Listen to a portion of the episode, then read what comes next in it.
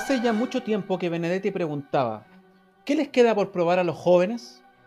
Parece que a los mayores siempre nos asustan las creencias de los jóvenes. Eso, al parecer, ha ocurrido en todas las épocas. ¿Será acaso que desconfiamos de ellos o será que desconfiamos del mundo que estamos heredando? Sea como sea, es una duda compleja. ¿Qué queremos que crean los jóvenes? ¿Qué esperamos que los motive? ¿Es positivo nuestro ejemplo? El límite entre lo ético y lo útil puede ser difuso. La eterna dialéctica entre el bien común y aprovechar todas las oportunidades. ¿Es malo hacer algo que es poco ético pero que todos hacen? Si tienes la oportunidad de defraudar al sistema y que nadie se dé cuenta, ¿lo harías? Son preguntas que rondan y para las cuales existen los más diversos argumentos a favor, desde abajo al sistema hasta más libertad a los emprendedores, pasando por este mundo es de los vivos. Este es el gran tema de la obra de Sergio Bodanovich. Una llamada a creer en esa voz interior que te dice qué es lo correcto. A escuchar a ese juez implacable que puedes ser tú mismo y a no detenerse frente a las opiniones y críticas del resto. Mi nombre es el que mis padres me pusieron y esto es Desocupado Lector, un podcast lleno de referencias ficticios realistas que en todo o en nada pueden tener validez en la realidad. En esta oportunidad, deja que los perros ladren.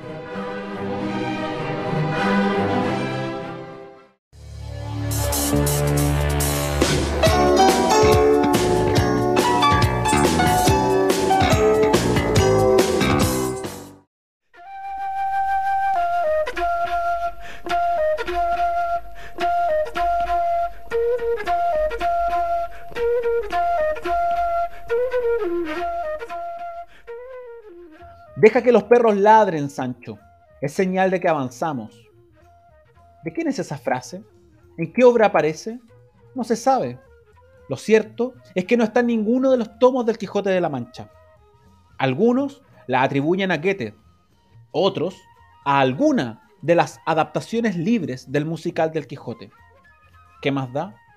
La frase ha pasado a ser un refrán popular, esos mismos que le gustaban tanto a Sancho. Deja que los perros ladren, es señal de que vamos por el camino correcto. Si estuviéramos equivocados, a nadie le llamaría la atención y todo estaría en silencio, porque ser parte del status quo es lo que todos hacen.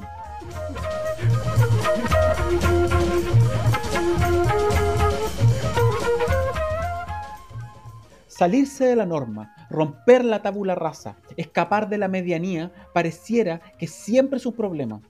Ya lo decía el capitán Betty en Fahrenheit 451 para defender que los libros debían ser aniquilados. ¿Cómo odiábamos a ese compañero que se sabía todas las respuestas? Destacarse, anularse o salirse del margen es un peligro. Desconfiamos del que no es igual, dudamos de él o buscamos razones que justifiquen ese intento por sobresalir. Lo que pasa es que florerito de mesa, es que quiere ser jefe, quiere hacerle la pata al profe, se cree figura, etc. Ahora bien, ¿qué sucede cuando salirse de los márgenes significa un daño para la propia persona? Tal vez eso es aún más peligroso. ¿Cómo explicarse la renuncia a los bienes materiales por perseguir un ideal?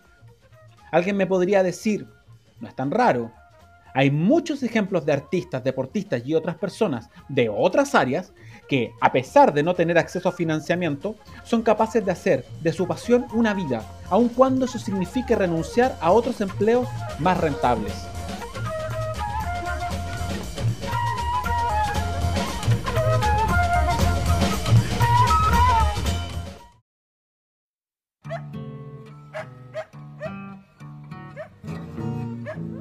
Sí, claro, estoy de acuerdo. Nuestro modo de aprender, actuar y pensar está profundamente mediado por la emoción. Bien lo sabe la publicidad. Eso podría explicar que alguien sea capaz de renunciar a empleos rentables por dedicarse a su pasión. Pero ¿qué pasa cuando eso es la ley? Pregunta capciosa me podrían responder. Lo mismo debería pasar, pues, señor profesor. Las leyes resguardan el bien común, la vida en sociedad. De acuerdo, pero ¿es eso tan valorable hoy en nuestra sociedad? Todos hemos escuchado sobre casos de deportistas o artistas que deben hacer enormes esfuerzos para desarrollar su disciplina a pesar de no tener los recursos necesarios. Lo encontramos valorable, lo destacamos. ¿Pasa lo mismo con un político? Hoy desconfiamos de las instituciones y muchas veces desconfiamos de las leyes que construyen esas instituciones. Puede ser que la constitución sea un tema importante hoy por hoy, pero la gran mayoría de nosotros no comprende en profundidad el funcionamiento de las leyes, ni el comportamiento de las instituciones. La gran maquinaria pareciera ser inabarcable. La sensación de ser un engranaje en medio de un aparato burocrático enorme nos hace desligarnos emocionalmente de él y por ende desconfiar. En ese mundo desconocido, ¿cabe la ética? Si el poder puede manipular la información a su antojo ¿Tiene sentido dar una lucha menor, emprender un camino que pronto acabará?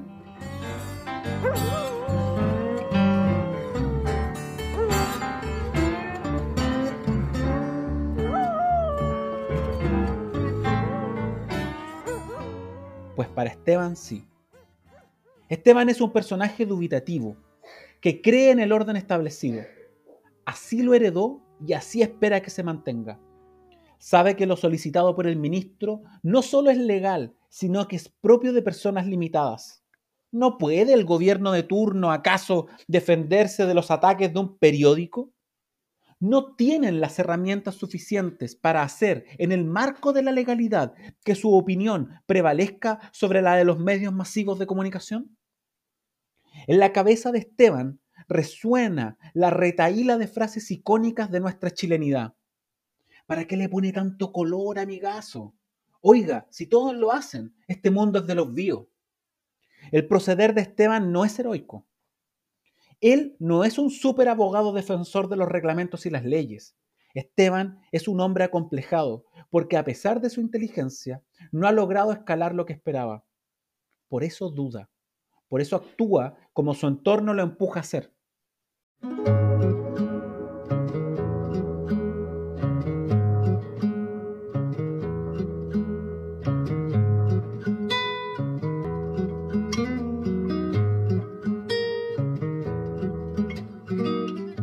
No me malinterprete.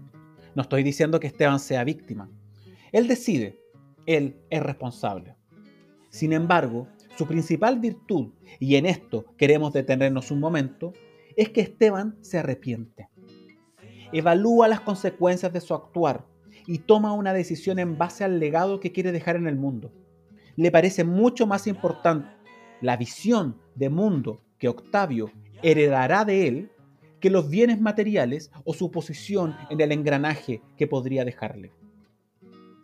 No queremos hacer de esta reflexión una apología a la ética o al heroísmo laboral. Si así usted lo quiere leer, bien por usted. Las determinaciones en la vida pueden ser complejas, más todavía cuando esas determinaciones afectan tu bienestar económico y emocional. En serio, la gente no es tonta, la gente no es tonta, la gente no es tonta. Sin embargo, ¿y si alguna moraleja se puede extraer de la obra? Uy, sí, como si la literatura tuviera un fin didáctico. Esta tiene que ver con la certeza de estar haciendo lo correcto. Lo correcto no en cuanto a una imposición externa que debiese ser cumplida, sino en cuanto a un llamado interior, que a pesar de que otros te ladren que estás equivocado, confirma una certeza inquebrantable no sabemos qué habrá pasado con Esteban y su familia después de estas determinaciones. Eso es completamente irrelevante. Que los perros ladren y que sigan ladrando. Mal que mal, perro que ladra no muerde. Y por lo demás, ¿qué les queda por probar a los jóvenes en este mundo de paciencia y asco?